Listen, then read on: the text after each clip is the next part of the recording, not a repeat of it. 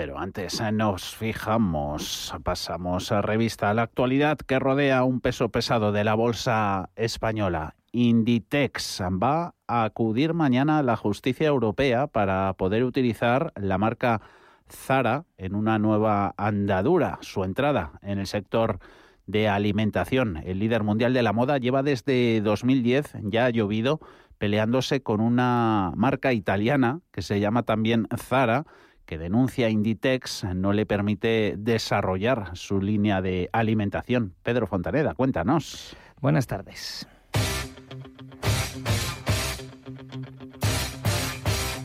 La empresa creada por Amancio Ortega lleva más de una década batallando en los juzgados europeos para poder usar el nombre de su marca estrella para su nueva línea de alimentación. Por si fuera poco, con ser líderes de lo textil, también pretenden ahora entrar en un sector tan concurrido como es el de la alimentación, que en España, por ejemplo, es la primera rama manufacturera del sector industrial español y representa un 2,6% del PIB. Pero, ¿cómo ha sido toda esa odisea judicial en la que se ha metido Inditex? Desde hace, como decimos, más de una década? Pues vamos desde el principio. La compañía de Amancio Ortega solicitó en marzo de 2010 en la Oficina de Propiedad Intelectual de la Unión Europea el registro de la marca Zara, pero respecto al sector alimentario.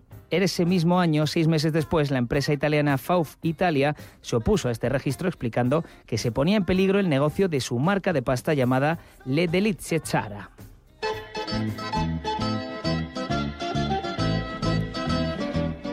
Desde entonces, desde 2010, la Oficina de Propiedad Intelectual Europea ha ido cambiando de parecer con los diferentes recursos y oposiciones, estimando y desestimando. En 2018, por ejemplo, este organismo europeo dictó una resolución que desestimaba algunos de los objetivos de la marca gallega y tras más recursos y denuncias, en 2019 la Oficina de Propiedad Intelectual concluyó que había riesgo de confusión. Inditex solo podría emplear la palabra Zara para vender zumos o verduras. Decisión recurrida de nuevo y cuya vista preliminar se celebra mañana. ¿Qué importancia tiene la marca de Zara para que Inditex esté tanto tiempo luchando por ella en el sector alimentario? Pues hemos hablado con Pilar Melara, profesora de marketing de la Universidad Comillas y CADE, y nos ha hablado un poco de los valores de la marca en la mente del consumidor, Zara tiene asociado una serie de valores que la empresa considera que también se pueden asociar, en este caso, al sector alimentario. En ese sentido, ya tiene conquistadas mm, la mente, tiene cierta parte, que es lo que en definitiva una marca pretende,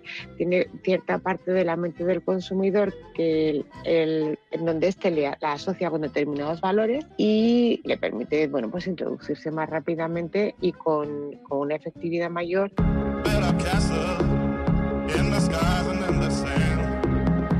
Al fin y al cabo, mucha gente en todo el mundo conoce Zara. ¿Alguna vez os habéis preguntado cuánto costaría esta marca? Estamos hablando de una marca que, de acuerdo con la, con la consultora Interbrand, experta en valoración de marcas, en este momento del tiempo cuesta 14.999 millones de euros. Eso implica, bueno, pues esa marca está, tiene un valor tan alto, es decir, si alguien quisiera comprar Zara, tendría que pagar ese dinero y lo tendría que pagar porque es una marca muy fuerte, porque en definitiva el, tiene una, un gran gran un gran capital de marca, el consumidor tiene mucha confianza en ella. Además, eh, pues Javier, además nos ha pasado antes cuando hemos hablado eh, de este antes del programa, a todos nos ha ocurrido que una empresa tan grande como Intex podría comprar esta marca italiana. El tema de no querer comprar la marca, primero, es porque seguramente la, la marca sería muy cara y además Sara reivindica que el uso de la marca, el derecho a la marca es suyo. ¿Cómo es que la líder mundial del textil se quiere meter ahora, Pedro, en la venta de productos de alimentación?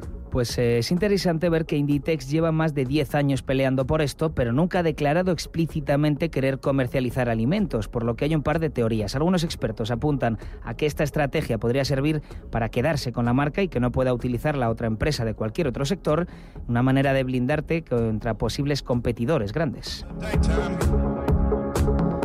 Otros apuntan al éxito que han tenido otras empresas externas al sector de alimentación cuando lo intentaron. Es el caso de IKEA, con IKEA Foods su línea de venta de alimentos dentro de sus propios establecimientos. Todos hemos probado alguna vez sus perritos calientes y sus fantásticas albóndigas.